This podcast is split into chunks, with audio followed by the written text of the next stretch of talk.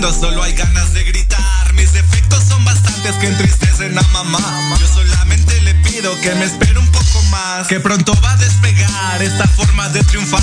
Y verá como su niño se vuelve un profesional. A la hora de rapear en lugares tan inmensos. El público lo aclama por lo bello de sus versos. Por eso es que tiene este lugar. Sabe que realmente vino para poder ayudar. Aportar las cosas buenas que este mundo dio a mostrar. Apoyar a todo que la vida quiso tumbar. Aprender de los errores y no importa el fracasar. Las lecciones de la vida parecen nunca acabar. ¿Y quién soy yo? Puedo ser tu mejor amigo, puedo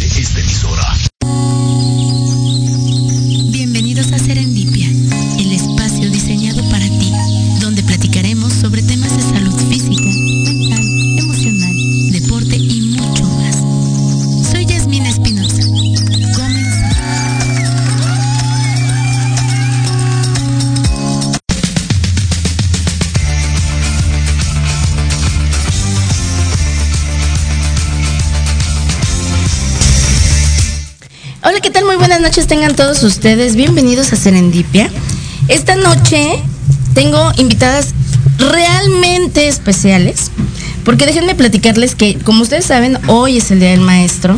Y yo no quería dejar pasar la oportunidad para conversar con algunas eh, amigas mías, colegas maestras que aprecio mucho y a las cuales reconozco mucho, mucho, mucho su trabajo. Porque generalmente hablamos de los niños, de los papás, pero ¿qué hay de los maestros y de las maestras? Y por eso el título del programa hoy, lo que callamos las maestras, eh, voy a empezar a presentarlas. Son amigas mías muy queridas y grandes, grandes maestras de diferentes niveles educativos. A mi lado izquierdo tengo a mi gran amiga Mari Carmen Flores, maestra de nivel secundaria. Bienvenida. Ay, muchas gracias, muchas gracias. Qué gusto tenerte aquí, amiga. Qué gusto. De, verdad que eh, esta es una de las cosas que más me apasiona y, compartirlo con mis amigas para mí es súper, súper emocionante. Y de mi lado derecho, ahorita tengo a la maestra Miriam Miriam Briseño, que es maestra de, nivel preescolar. Miriam. Mi vida. Bienvenida. Gracias, un gusto estar aquí con ustedes. Y estamos, estamos por ahí esperando que llegue una de las teachers más, más consentidas. En cuanto llegue, que se meta al programa. Y pues voy a comenzar primero que nada diciéndole a toda la gente que una de las cosas que a mí pues más me apasiona es la docencia. Digo, quien me conoce sabe que yo trabajé eh, como maestra de kinder durante 14 años y ahora trabajo en eh, la docencia a nivel secundaria y en, nivel eh, adulta, trabajo con, con personas adultas y estar dentro de la docencia es un panorama totalmente diferente a lo que ustedes ven.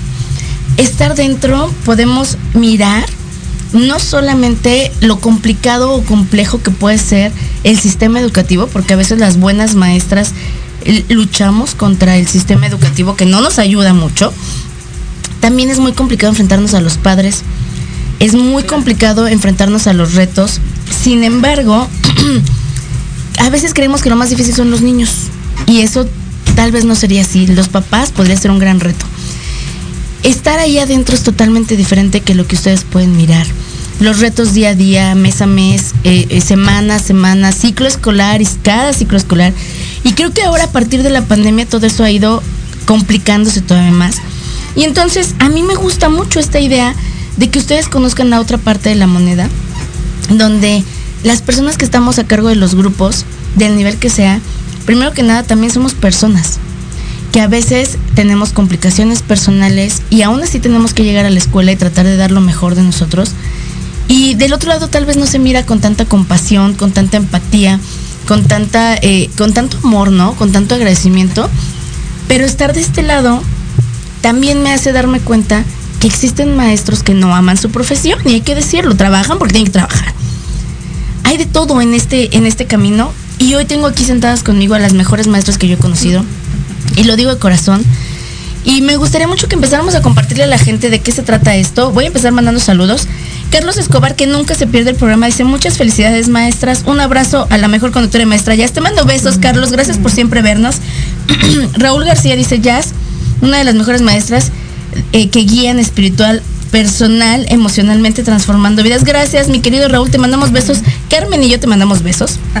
Claro, claro. Y, también me disculpo, nuevamente tengo mi garganta hecha pedazos. La semana pasada yo sé que les dije, perdón, tengo la garganta muy lastimada. Bueno, hoy estoy igual.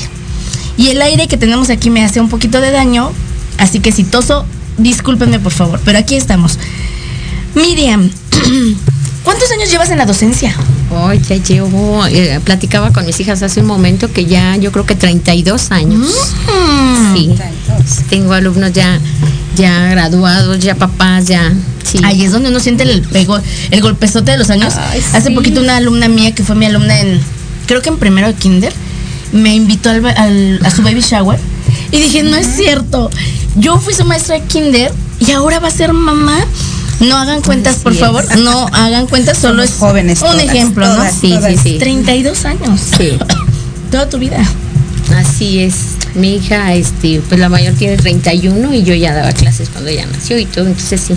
ya es toda una vida. Carmen, ¿tú cuántos años llevas dando clases? Yo tengo 20 años en el sistema educativo. Bueno, de hecho tengo un poquito más porque fui eh, aplicadora, coordinadora de preparatoria abierta, este, di clases a adultos y en el sistema ya de em, en la secundaria pues este 20 años. 20 cumple apenas en marzo. Que se dicen bien fácil, pero es toda la vida. la gente que, no, nunca ha estado de este lado de la docencia no sabe que ser maestro no es un trabajo como muchos que sales del, del trabajo y dejas el trabajo en el trabajo y te vas a tu casa. La docencia es un trabajo tan mm, demandante que sales del trabajo y te llevas el trabajo a tu casa. Claro. No solo los planes eh, eh, educativos, las tareas, los exámenes, sino también la, vida y el contexto en el, que tus en, el que tus alumnos se desarrollan, te los llevas pensando qué puedes hacer por ellos, qué, qué, puedes mejorar. Y hay alumnos que nos llegan al corazón, ¿no? Entonces, 32 años, 20 años en la docencia, que no son nada, nada, nada, nada sencillos. ¿Por qué maestra, Miriam? ¿Por qué pudiendo haber sido algo más sencillo como astronauta, como investigadora, como, corredora de autos, algo fácil. ¿Por qué maestra? Sí, la verdad es que muchas veces me lo he preguntado, pero bueno, en esta, en esta carrera, en esta labor, la verdad eres de todo. Claro. Eres doctora, eres psicóloga, eres mamá, eres maestra, eres de todo. Es de las profesiones que te dejan un gran sabor de boca, que, que te llenan cada minuto, que te, que te hacen ver la vida de otra forma, ¿no? Entonces estoy contenta, estos años de verdad eh, me han traído muchas, muchas cosas gratas. ¿Siempre quisiste ser maestra o fue algo que se dio? Sí, fíjate que es algo que se dio. Yo, pues no, no, no era así de, ay, desde chiquita quería ser maestra, no, la verdad es que no. Recapitulaba yo y decía, no, pues la verdad es que no era lo que yo siempre soñé, ¿no? Fue una, fueron circunstancias de la vida, se fue dando y me gustó al ver amigas, al ver a, mi cuñada que estaba estudiando, dije, bueno, ¿por qué no?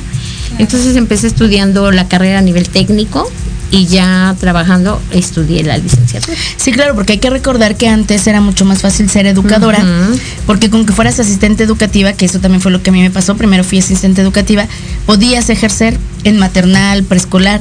Después hubo una reforma educativa donde necesitabas la licenciatura para poder estar frente a grupo y ahí fue donde todas las maestras tuvimos que eh, regularizar nuestra educación haciendo la licenciatura. Una de las muchas reformas ella no podía ser asistente educativa ni puericulturista, tenías que ser licenciada en educación. Y ahí es donde todas las eh, eh, que trabajábamos como educadoras tuvimos que correr a prepararnos para hacer exámenes en Nevales o estudiar la carrera quien tuviera más tiempo. Pero bueno, ya trabajando luego era muy complicado. Carmen, ¿por qué maestra? También por azares del destino, por yo iba a cubrir nada más a una profesora. Ok, se fue de incapacidad. Sí, se fue y este me dijeron, esta y esta posibilidad, ¿te gusta? Yo soy licenciada en Relaciones Internacionales. Entonces dije, bueno, lo cubro mientras este eh, checo este pues lo de mi carrera, porque estaba este, trabajando en mi carrera, en Relaciones Exteriores. Fui y este me encantó desde el primer día hasta mi hermano me dijo, no, es que tú Es lo tuyo. Sí, no, de hecho me dijo, ve para ver, pero la verdad es que no, por tu cómo eres y todo este. No sé si te gusta el perfil. Sí, exacto, vamos a ver. Desde el primer día me encantó, o sea, yo llegué fascinada y me quedé extasiada de los niños, la energía, este, y además como yo soy también muy, muy dada a, platicar y a escucharlos y todo, me, me encantó. ¿Hiciste me encantó, sí, sí, sí. Este, estudié la maestría en docencia precisamente para el perfil y todo, y este, y bueno, además de que nos seguimos preparando por necesidades que hay también en las escuelas. Educativas, claro. Entonces, este, no, me, me, encantó y llevo 20 años eh, este, en secundaria y también me gusta mucho trabajar con adultos pero dice, no, la secundaria, la edad de la punzada y se creen omnipotentes y sí.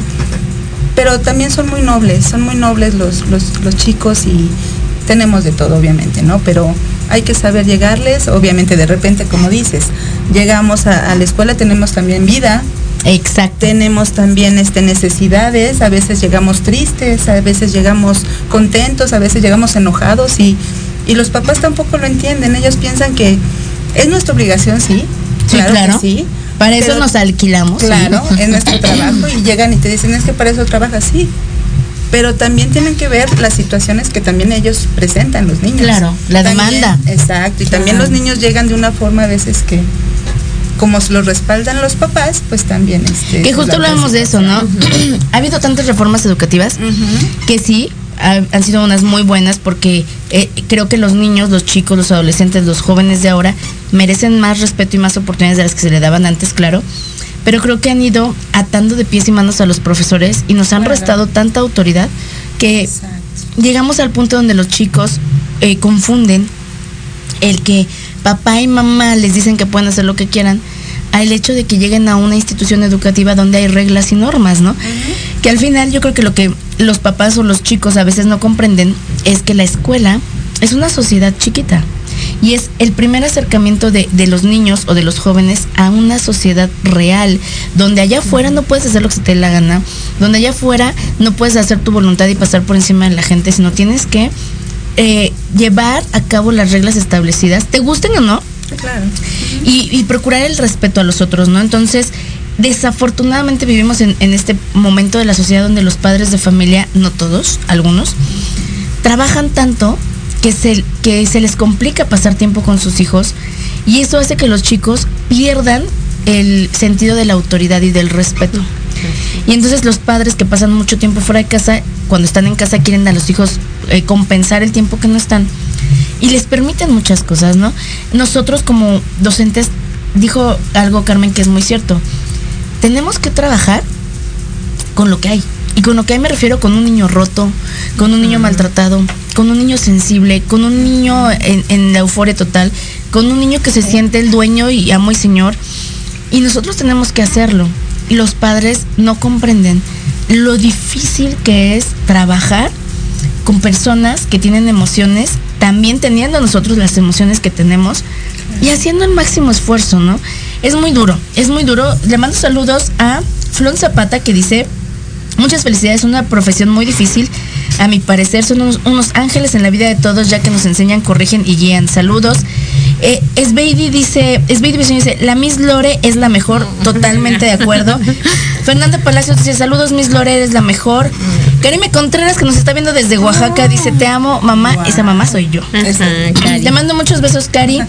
Y fíjense que algo que a mí me llama mucho la atención, chicas, es que ustedes dicen, el, el destino, la vida, el universo me colocó ahí. Pero ese, ese evento afortunado las llevó a descubrir una pasión que no se imaginaban que podían tener. Claro. ¿Cuánto eh, de pasión es necesario para poder ser maestro? ¿Cuánto es?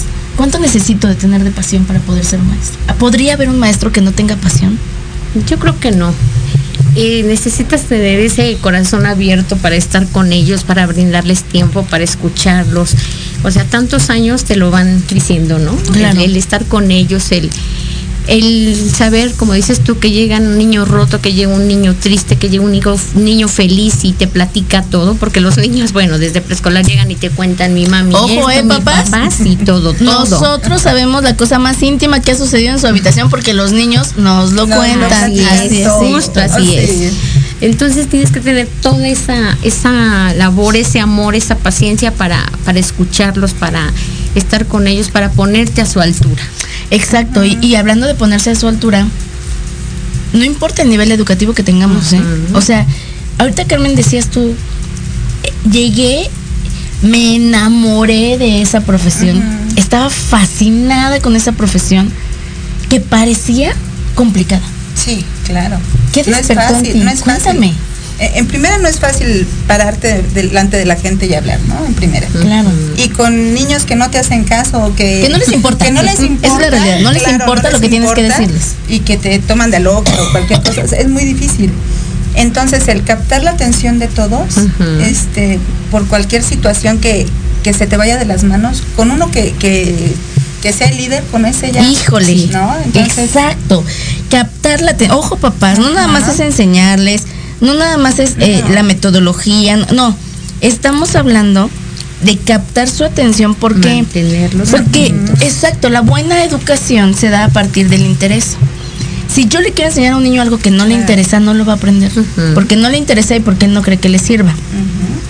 En, en el nivel educativo que estés, kinder, primaria, secundaria, preparatoria, lo que necesitas es captar su atención, buscando la forma de mostrarle al niño algo que le interese, que llame su atención, o al joven, para que él quiera, quiera aprender o que aprenda sin darse cuenta. Ajá, el tener su interés, su atención, el captarlo, el tenerlo ahí atento, ¿no? Hacer circo, maroma, teatro y tener su atención, captarlo y que aprenda, como dices, Claro. a través del juego, de las canciones, de todo, pero aprenden.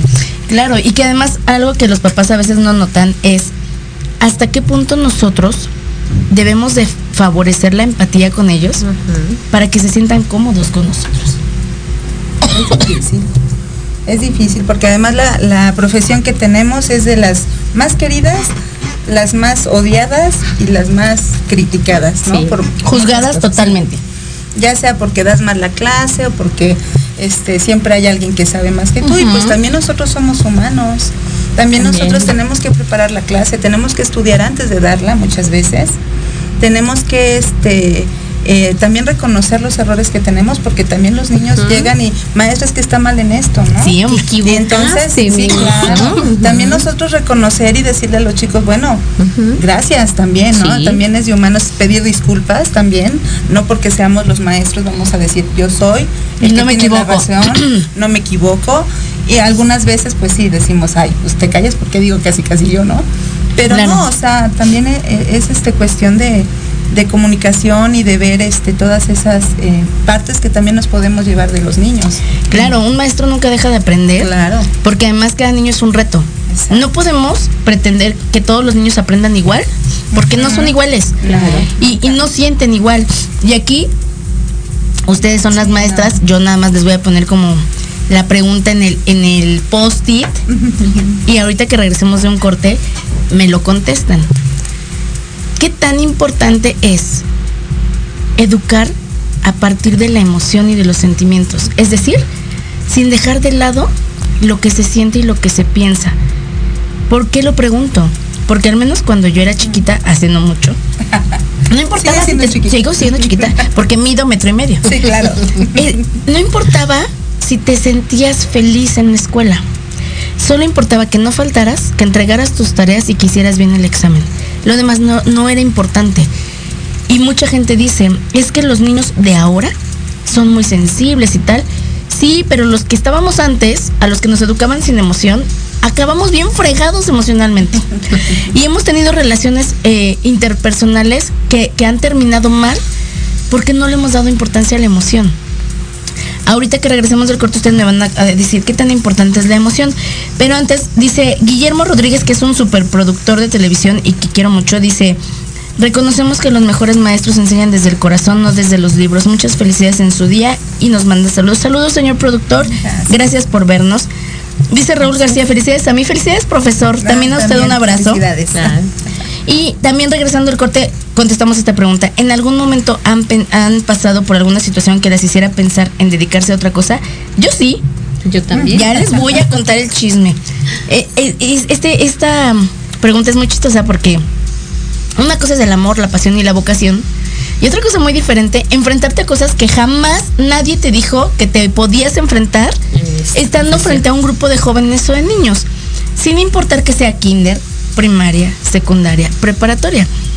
Creo que la gente que no, no ha estado de este lado no se imagina el reto y lo revelador que es estar de este lado, porque los chicos y las chicas nos sorprenden. Rebeca León dice, saludos Miss Lore, excelente maestra, claro, claro que sí. Y, y vamos a ir un pequeño corte, no nos tardamos nadita. Y regresando tenemos dos preguntas. Si hemos pensado en retirarnos de todo esto, si por alguna situación que se dé, y qué tan importante es la emoción y, el- y la, y el- los sentimientos y, y el pensamiento de los niños en esta forma de educar, en esta actualidad, porque después de la pandemia somos Sí, otros. Cambiaron las No, Sí, vamos a ir a un pequeño corte y regresamos, no se muevan.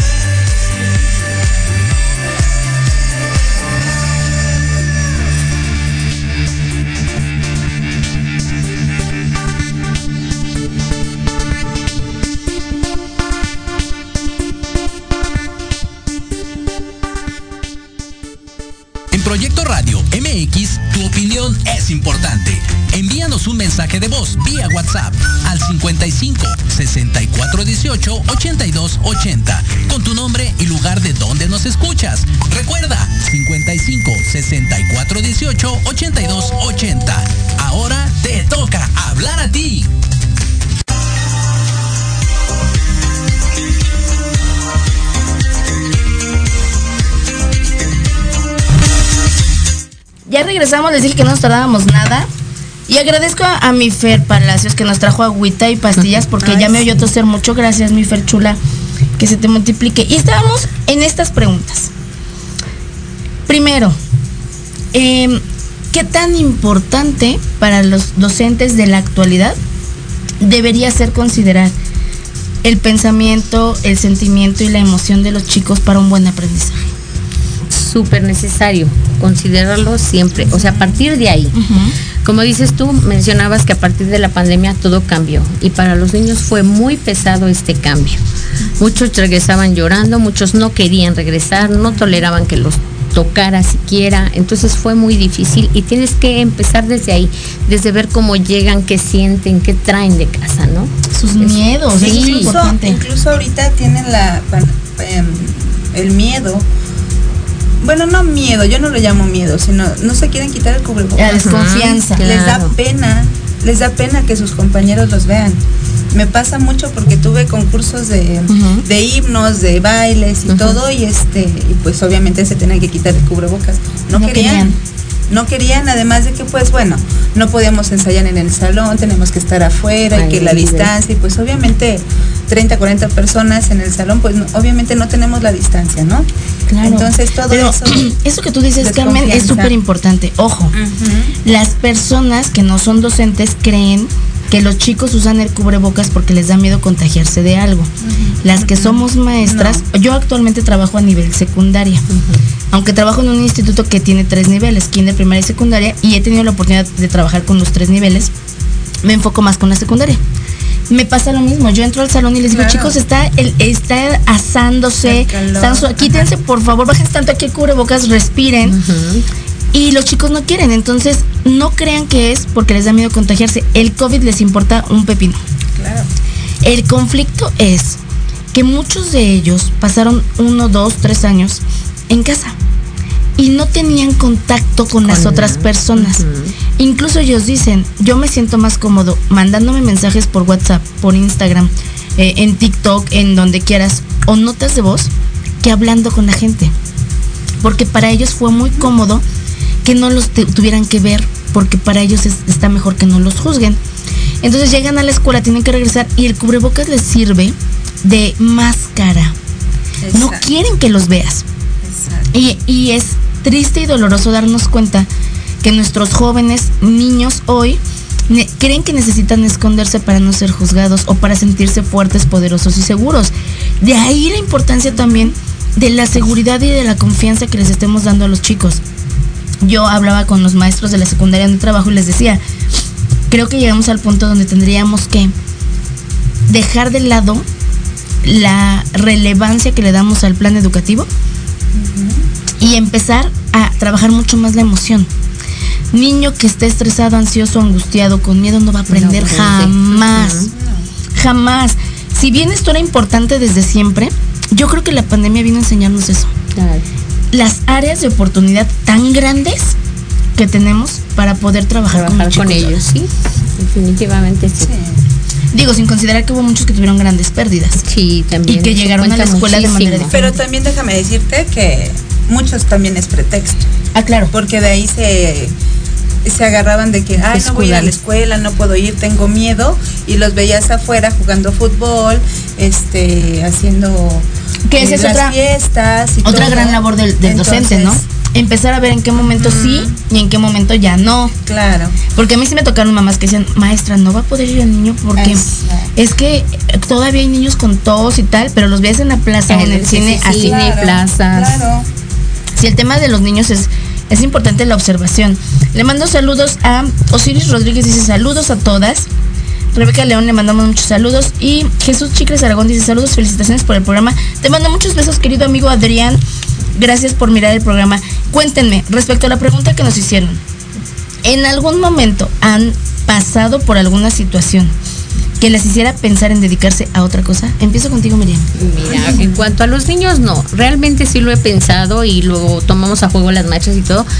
Pero por toda esta reforma que ha venido y tanto papeleo que te piden. y Pareciera que nos ser- quieren complicar Ay, la sí, existencia. sí, sí, sí. perdón, perdón, Exacto. señores de autoridades, se los tengo que decir. Sí, Exacto. lejos de, de- de involucrarse, que aprendan los niños, que jueguen, que todo lo que tú quieras es papeleo tras papeleo y cambios tras cambios, reforma y todo eso, eso te viene a conflictuar y a poner la vida más pesada. Entonces sí, en ocasiones les he dicho a mis compañeras, no, definitivamente voy a poner un puesto de quesadillas. Sí, otra menos cosa". papeleo. Sí, la verdad. Porque además lo que no saben las autoridades, porque muchas personas que están en las autoridades nunca han sido docentes, no tienen ni la menor idea de lo que es esto, no se dan cuenta que mientras más papeleos, más eh, eh, documentación tengamos que estar entregando, más juntas, más todo lo que nos ponen, menos tiempo nos queda para Para nuestros estar alumnos. con los chicos. exacto. Y, y un maestro feliz va a ser un maestro productivo. Pero un maestro que está dándole clase a 30, a 20, a 15, a 40, pero está pensando que tiene que entregar un sinfín de documentación mañana, es alguien que ya está mermando en su trabajo.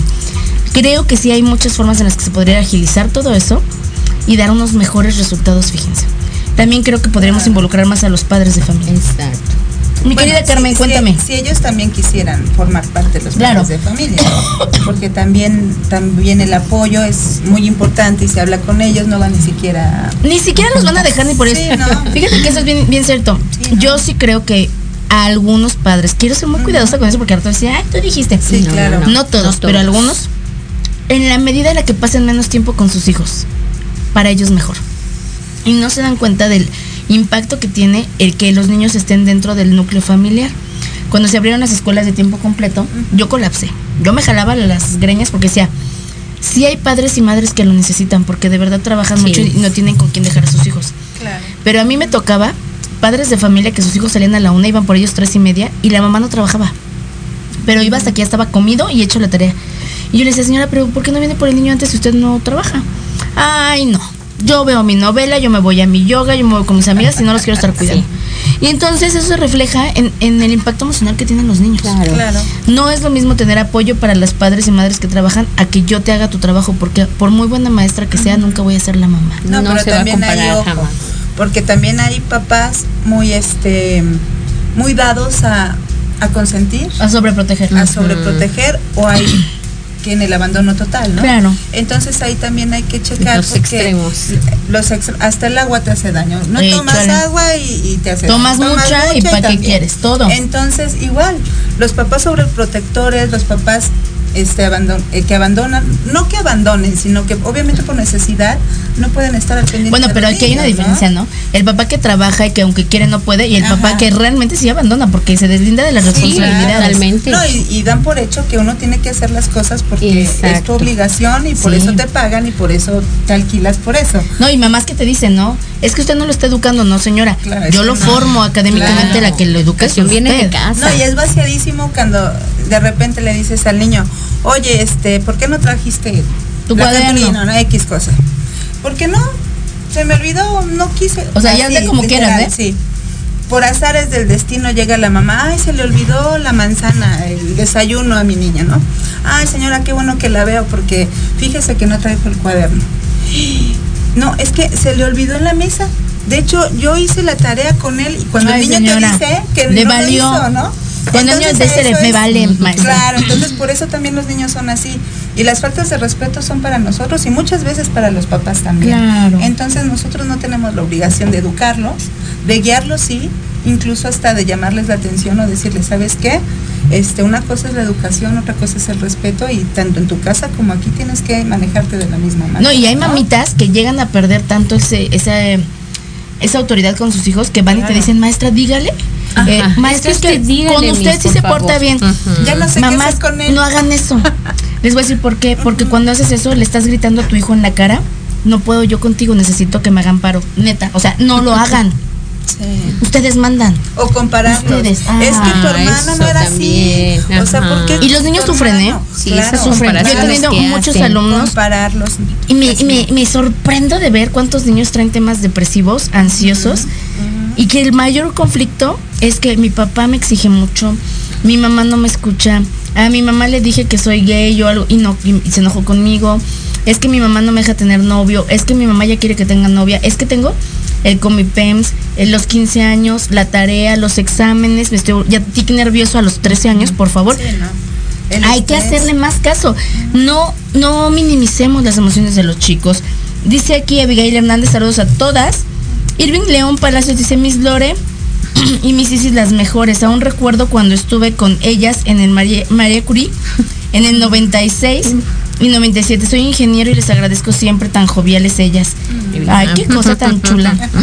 Dice eh, Raúl García, muy extremistas, hasta quieren pegar al docente.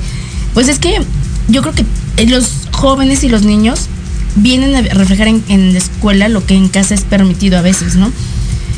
Carlos de la Sánchez dice, saludos a mi querida Miss Lore, sin duda aún recuerdo los buenos principios que desde niño me enseñó. Qué maravilla. Y bueno, continuando con esto, ¿qué es eso que a Carmen algún día le hizo pensar, por qué no me dediqué a ser maquillista, A mecánico, cosas. viajar por el mundo? Ajá. Igual, este, realmente sí, este, coincido con la maestra. Este, sí es mucha carga administrativa la que tenemos a veces. Independientemente también de que ya tenemos muchos, muchos ojos que nos observan, muchas situaciones que a veces nos sentimos, o me siento en lo particular, este, vigilada o eh, derechos humanos. En vez de las- apoyada, como esperando a ver en qué te equivocas. Sí, este, no podemos ya hacer eh, realmente nada, no le puedes, no puedes ni ver al niño porque no es que me vio feo la Ni maestra. calificarlo con tal tinta, ni Este, reprobarlo. sí, no, Sí, entonces, sí. este, son situaciones que también dices, mi trabajo vale, o sea, mi, mi, mi tiempo vale, eh, ¿por qué no me dejan hacer ¿O qué esperas de mí, no? Situación? ¿Qué Claro. quieres? ¿Que me ¿Qué es lo siente que aquí que les diga todos Claro. tienen 10 y vámonos? Pues porque no. todos tenemos este situaciones en las cuales decimos este este niño de verdad no merece ni siquiera el 5 y le estamos regalando 5 puntos Y lo ¿no? peor es, no merece el 5 porque no quiere. Porque no se Claro. esfuerza, porque no le importa, no porque no pueda. oportunidades, claro y les damos oportunidades y hablamos con ellos no y les todo y no así de fácil entonces entre que no les puedes hacer nada porque no es que les hagamos nada simplemente eh, reprenderlo este lo toman como ya una agresión Y que ellos ahí salen después a una realidad que es el, el mundo exterior y Se se dan topes. exacto. Exacto. Porque allá afuera, tú no vas a llegar a pedir un trabajo y le, oye, ¿trajiste tu, tu, ¿cómo se le llama? ¿Tu solicitud de empleo? No. sí claro Ahí se la traigo mañana. Ahorita le hablo a mamá que me- te van a mandar al carajo. Claro. Allá afuera no hay de que yo quiero estacionarme aquí, aunque diga de discapacitados, porque me gusta el color azul que tiene. No, no es lo que tú quieras. Y en, en la escuela es nuestra oportunidad de acercarlos a una realidad donde vas a luchar por un puesto, donde no siempre la, la calificación va a ser la justa, donde siempre vas a encontrarte con alguien con quien no te lleves Claro, y que mamá y papá no nos van a durar para toda la vida. Sí. No, y además hay situaciones en las que tú tienes que ver, este, que son cosas formativas. Claro. Claro, Sí, nunca entonces, vas a hacer algo ahorita que les con la inclusión y todo, pues obviamente que, ¿por qué me tengo que cortar el pelo? ¿Por qué tengo que llevar uniforme? ¿Por qué? Pues porque son cosas formativas, o sea, yo estoy Porque de hay un acuerdo que- yo, yo estoy de acuerdo que, que tengas el pelo largo, no, no aprendes más o menos, yo estoy de acuerdo, pero es como les digo, es como si, si fueras eh, de sentido contrario, pues obviamente vas a tener problemas, o sea, tenemos que tener cierta normatividad. Este ciertas es un cosas. reglamento, ¿no? Que debes de respetar y, y, seguir. y hay normas y nos regimos por normas. Claro. Entonces, este, pues obviamente tenemos que ver, ellos tienen que darse cuenta de todo lo, lo que puede, eh, ser responsables de lo que Y, y también para eso es nuestro trabajo, el hacerles ver el porqué de las cosas. ¿no? Yo les puedo decir a mis alumnos de secundaria, yo entiendo que no te quieres cortar el cabello, porque tus chinos están preciosos y porque no te gusta el casquete corto y porque Claro. igual hay delincuentes con casquete corto. Exacto, Lo entiendo. Pero que quieres traer el cabello así de, largo, por así decirlo, peínate, bañate, que te veas limpio. Sí, sí, y entonces sí. nadie te va a poder decir córtatelo porque tú dices, pero si estoy pulcro. Pero si mi cabello no está inter- in- interfi- interfiriendo en esto, y además si están creando su personalidad, yo estoy totalmente de acuerdo con eso, pero no cuando lo hacen solamente por ir en contra de la autoridad. Porque desde Claro. los chiquitos, ¿eh? Yo te voy a contar, Miriam, el, el- el miércoles pasado llegué a la escuela donde trabajo. Ahí trabajo también como eh, terapeuta psicoemocional con los chicos. Y entonces iba yo llegando con mi portafolios y voy cruzando por el patio y estaban ensayando el evento del Día de las Madres de los niños de kinder. Mm. Una niña, Ah, tres añitos, primero de kinder, y me ve entrar. Ay, qué bueno que llegó la psicóloga, Miss, porque yo necesito terapia. y yo dije, mi amor, tres años. Y me dio mucha ternura y yo me le acerqué y le digo, hola hija, ¿cómo estás? Vamos a tu oficina, tengo mucho que hablar. Me agarró de la mano y la maestra se me queda viendo y me dice, es que desde ayer dijo, necesito a la psicóloga. Se sentó, te voy a contar. No les voy a contar qué me contó. ay, no, cuéntanos, Porque me sale una rosa de Guadalupe, pero yo la amé. Qué bien están haciendo esos padres de familia que le hacen ver a la hija. Si no puedes con esto a tus tres añitos, busca ayuda. O sea, ella dijo, ay, qué bueno que llegó la psicóloga. Tengo mucho que hablar con ella. Cuando en mis tiempos tú te decías, ve al psicólogo y decías, pues estás ¿qué le loca. pasa? ¿Qué, Ajá, qué hiciste? loca. ¿A quién mataste? La psicología, la educación emocional, el, acompañamiento de las docentes, el amor del docente hace la diferencia. Exacto. Los papás no les gusta mucho escuchar esto, pero hay ocasiones en las que el lugar seguro de los hijos es la escuela. Es Y- donde y se el- sienten más seguros, con más o apoyo, más libres. con más cariño. Claro, Claro. por eso dicen, es que en mi casa no es así. Pues sí, obviamente porque ahí está reprimido o está Sí. No lo en dejas. la situación. Claro. O simplemente no están con él. Claro. A ver, nos manda saludos. Eh, Tania Alba dice, amigas de mi corazón, saludos. Ese va para ti, para mí, Tania, te manda besos. Y tenemos a Elizabeth Ruiz, dice, saludos y muchas felicidades a mi hermosa Jazz. Te mando besos. Silvia Villordo Romero dice, felicidades por su hermosa vocación. Un abrazo a mi querida amiga Mari Carmen Flores por su experiencia y trayectorias. La verdad es que ser docente, creo yo, que es un trabajo que ningún dinero podría pagarlo porque das mucho más de lo que tendrías que dar, te arriesgas a mucho, es muy poco reconocido por la gente de afuera y quienes te lo reconocen son tus alumnos. Exacto. Uno cobra el amor del niño, que vayas en, la- en- ahora ya en las redes sociales, mis te extraño, Ah, te recuerdo, pero antes ibas al mercado y maeta. Ah, sí, Y maeta. Eso es lo padre. Eso es lo padre. Pregunta, para que la gente lo sepa, porque esto no lo estoy inventando yo. ¿Alguna vez, en esta parte de que la gente vea el lado humano del docente, han tenido que ir a trabajar enojadísimas, furiosas con alguien y llegar así al trabajo? Furiosas, mm, furiosa no. Extremadamente tristes, Con el corazón roto. totalmente. ¿Tú has ido a trabajar con el corazón roto? Pues sí, Sí. he tenido pérdidas, penas, sí, sí. Pero también sabes que llegas ahí y esa, eh, esa compañía, esos angelitos que tienes son los que te cambian inmediatamente, Claro, ¿no? Te, te ponen alegre, te, Sí. cambian. ¿Les ha pasado estar dando clase con el nudo en la garganta? No, sí. La lágrima, Remy. Con la lágrima, sí, es, es muy bonito. Llegar allá que te, que sí. te apapache. Ay, sentir el apapacho, ¿no? De, de estar escribiendo y acá la lágrima y que lleguen por atrás y te digan, maestra, la queremos. Pues lloras más, ¿no? Lloras más totalmente, pero, Pero son cosas acompañada. que, que, Te que, mira, me da- Claro. Tú podrías decir, Carmen, que en algún momento difícil de tu vida, suponiendo que lo hayas tenido, porque no lo sé, sí lo sé, y bastante. y lo sé bien, tus alumnos te, te sostuvieron. Claro, 100%, mil por ciento, mil, mil, mil. Y he tenido tantas situaciones de cariño, de amor, de, de cosas de que me... Soy compadre de comadre de, de exalumnos que he bautizado a sus, a sus bebés, que me llena de amor eso de verdad, o sea, que te busquen para, para que te entreguen a sus hijos. Lo más preciado que Sí, tiene. claro, y que además después de tantos años siga siendo Claro, alguien importante en su vida. Claro, entonces es una satisfacción, un- no, no te puedo explicar, de verdad es algo muy grato, muy, muy padre. Que te muy llena. bonito. Sí, te llena como no tienes idea y que te vean en la calle y simplemente te saluden, se, te- se Claro, acuerden de ti. ajá. Igual y hasta de, como siempre, hay, hay personas que te quieren y hay personas Que que, no, no somos Pero- de oro. Pero Sí. sí, muy, muy padre, muy padre. ¿Tú alguna vez has ido a trabajar con el corazón roto y que tus alumnos te sostengan, Miriam? Pues mira, son pequeñitos de 3, 5 años, ¿no? Pero sí, por ejemplo, bueno, con la pérdida que tuve de mi esposo, este, es que ya está en el cielo, mis, es que hoy, entonces son palabras que claro. te reconfortan, ¿no? Y como dice la lágrima aquí, pero, Sí. pero te sientes, sientes ese amor, sientes ese apoyo, ¿no? Y a seguirle, a seguir Claro. adelante. Yo lo, yo lo comento porque a veces los padres de familia o, o la gente que está allá afuera no imaginan cuánto cada alumno representa en nuestra vida. Sí, mucho. ¿no? Eh, yo veo maestros que de verdad están aquí en la docencia por amor o por esta loca idea de querer cambiar al mundo, que es algo que me pasa. Yo decía, es que esto no puede ser así, la educación tiene que cambiar y, y vas por ahí queriendo cambiar el mundo.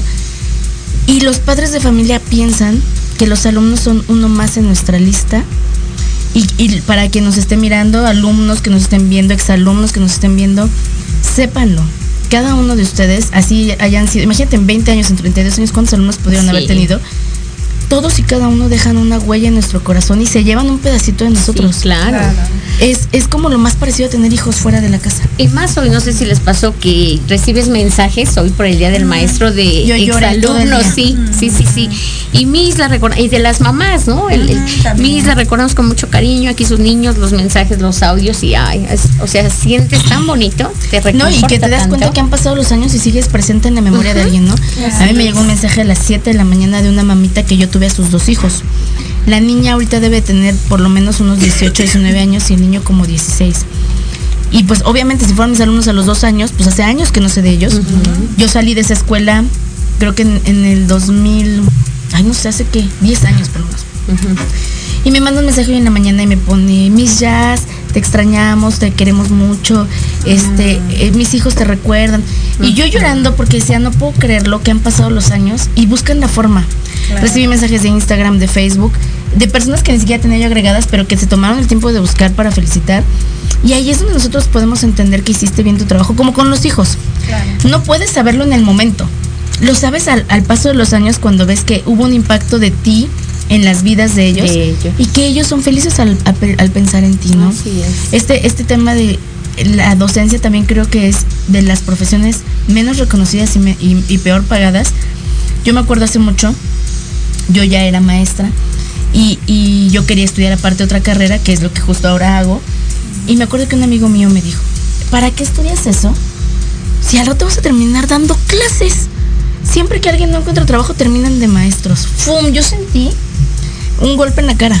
Claro. Porque dije, no tiene la menor idea de lo que de lo que implica la didáctica, la pedagogía, el amor, la pasión y la Claro. entrega, que es estar detrás de un alumno, frente a un salón de clases, dar la cara con los papás, y que como lo dijo Carmen, no es fácil y no cualquiera puede hacerlo.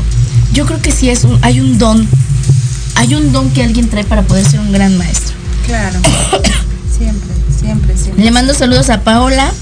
Eh, Aguiñaga dice, felicidades a todas, Mari Carmen Flores, te queremos mucho. Abigail Hernández dice, hola, te saluda Nay Carmen. Eh, Raúl García Ortega dice, hurra para Mari Carmen. y por acá tengo más saludos. La verdad, Diana Bernal, te mando muchos besos. Creo que en este tema de la docencia, lo más relevante es entender que nosotros de verdad trabajamos con el corazón, sí. ¿no? O sea, el resultado a veces no es inmediato, pero créanme, en el nivel que sea, eh, preescolar es muy difícil, porque lo más difícil de trabajar con preescolares son los papás. Perdón, lo tenía que decir. Entregan a los niños en la escuela, pero esperando que no les dé el aire, pero que aprendan, pero que les enseñes, pero que no, no convivan con otros, pero te cuestionan, o hay papás muy desobligados. también. Y que son hijos de las abuelitas. Que ojo, las Ah, abuelitas sí. son unas reinas. También, Sí. ¿eh? Yo creo que A eso iba. A eso en iba. La diferencia está en que en el preescolar, pues los niños son más frágiles y entonces los papás están muy encima. Claro. Luego pasamos a la primaria. Te, te escucho. No, sí, lo que decías de las abuelitas, ¿no? Ellas son las que hacen el papel de, de ahí de la mamá del papá, ajá. Los recogen, los llevan, los recogen. Son unas reinas. Que Dios Sí. me bendiga a todas las Sí, abuelitas. la verdad es que sí. Las buenas abuelitas, ¿no? Porque hay abuelitas que sí Se les dan sus, sus friegas a los niños, ¿eh? También hay de todo. Eh, Y, y vas, vas a la primaria y te das cuenta que los chicos están en una época donde, de verdad, seis años de primaria se la pasan midiéndole el agua a los camotes, viendo hasta dónde pueden llegar. pero están en esta eta- etapa donde los papás ya no los tienen tan presionados porque como son chiquitos medio no los pelan ni están tan encima de ellos porque no están en la secundaria y muchos de ellos se sienten solitos, se sienten muy abandonados, ¿no? Llegamos a la secundaria donde yo ahorita trabajo actualmente igual que, que Carmen y es volver al preescolar, amiga. Sí, totalmente. Los niños te retan, los niños miden, los niños eh, eh, están con mamá y le dicen algo, vienen con la maestra, dicen se sienten incomprendidos. Exacto. Están descubriendo 20 mil cosas, están midiendo los límites. Cuéntame, o sea, Sí. ¿cómo es llegar a la secundaria? Difícil porque en primera como estamos en la situación de que están chiquitos y ya Pasando van- a la va- va- adolescencia. adolescencia, entonces sí, es un golpe. Y ya les fuerte. rompen el corazón. No, Y entonces llegar a la escuela, es- escuchar a la maestra de matemáticas, de física, pero estar pensando que la novia te cortó, que el novio te engañó, que, que te gusta una niña y que a la niña no le... O sea, es bien duro. Muy No, complicado para el cambio de, de llegar con una miss eh, de, de que te da todas las materias. Ándale. O dos, doce, de inglés. y pasar a y pasar a nueve materias. Sí, nueve maestros. Que todos los maestros trabajamos diferentes, somos diferentes, tenemos carácter diferente y te dejan hasta tarea diferente. Claro, Entonces, sí. es un choque eh, muy fuerte, muy Para fuerte ellos. para ellos. Y además se sienten muy observados. Hagas con los chicos de secundaria, se sienten Claro. muy vigilados, muy presionados. Cuando yo creo que esa época es la, la que debería ser más divertida para, para ellos, pobres. Sí. O sea, de verdad sí se sienten muy incómodos. Y, y por eso es bueno tener maestras como Carmen que les dan esta, esta parte de soy tu maestra, pero aquí estoy por si me necesitas, ¿no? Claro. Que te quieran, que te apapachen. Voy a leer un mensaje que no debería porque es muy presuntuoso, pero lo tengo que leer porque el público lo pide. Lo Ah, pide, ok. claro. De Karime Contreras que dice, eres la mejor maestra que he visto. Siempre me ha sorprendido la capacidad que tienes para repartir tu corazón en tantos pedacitos. Te admiro, Ajá. mamá. Sí. ¿Sabes? Yo creo que lo que más me puede a mí de ser maestra es que yo a veces quisiera llevarme a los niños a mi casa. Me pueden las vacaciones porque digo, ay, ¿qué van a ¿Qué hacer? va a pasar con.? ¿Qué van a hacer ellos? Yo creo que a veces es muy difícil para los maestros, y ustedes me van a desmentir, respetar el límite que tenemos, hasta dónde sí, hasta dónde no, porque a veces quisiéramos hacer más por ellos, Claro. ¿no? Sí, es difícil. No, y ahorita ya no se puede, ya no es tan Sí, fácil. Lo que platicábamos, ¿no? Del peleo de SEP, de todo lo que te limita hasta cierto punto en cuanto a la emocional con los alumnos. Tú sabes que un tiempo no puedes abrazarlo, no puedes tocarlo, no puedes- entonces todo eso también te pone límites. Claro, y, y volvemos, retrocedemos 50 años en la historia donde había una línea entre el maestro y el alumno que ya no debería de existir, ¿no? Eh, Guillermo Rodríguez dice, por favor no pierdan esa esencia de su vocación. La niñez mexicana necesita ser incausada por buen camino. De verdad, muchas gracias. Gracias, señor productor, por estas palabras. Miriam Briseño, ¿qué le quieres decir a la gente antes de despedirnos? Pues em, primero que nada dar gracias a, a Dios, a la vida, porque por algo estoy aquí, por esta profesión, me sigue gustando, estoy feliz con lo que soy, con lo que he logrado. Y pues pedirles a los papás que, que cuiden mucho lo que decías tú, ¿no? Observar a sus pequeños, estar con ellos, el tiempo que, que estén, dedicárselos de verdad, un beso, un amor, un te quiero, es mucho para ellos. Y más con los chiquititos. Bueno, como dicen, todas las edades, ¿no? Pero, pero pues son las raíces ahorita el Claro, preescolar. ¿no? Sí, el preescolar, denle la importancia que, que tiene. Sí. Dejen de creer que los niños nomás van a perder el tiempo. No, es sí, oigan, no crean que nada más jugamos tijeritas, como me decía mi dentista. No, no, no. Aprenden, juegan todo, cantan, pero de verdad, mucho amor a los pequeñitos. Y agradecerte. Gracias, hermosa. Muchas gracias, gracias por acompañarme. Mi querida Carmen, ¿qué le dices a la gente antes de despedirnos? Bueno, pues en primera, eh, pues siempre estar observando, siempre estar observando.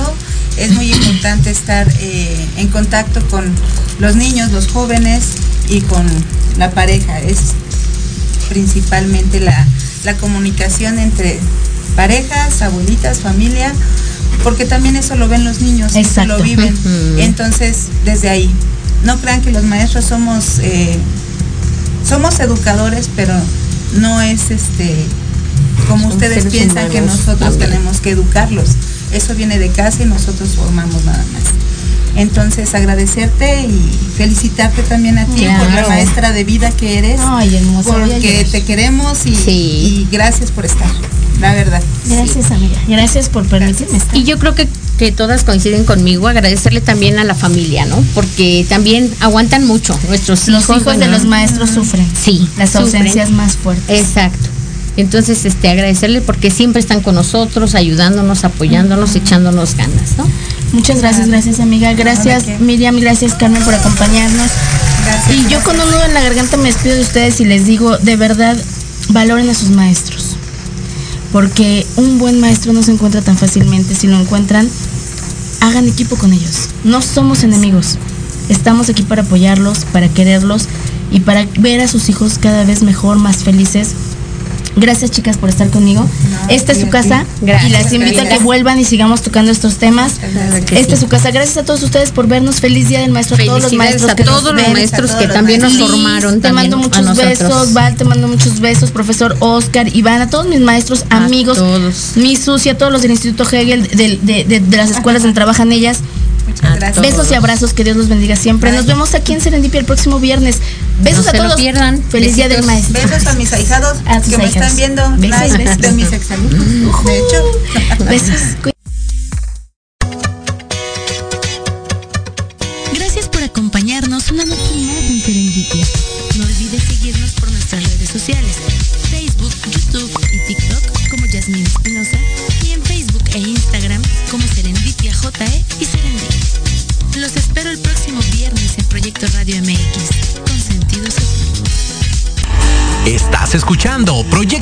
MX con sentido social.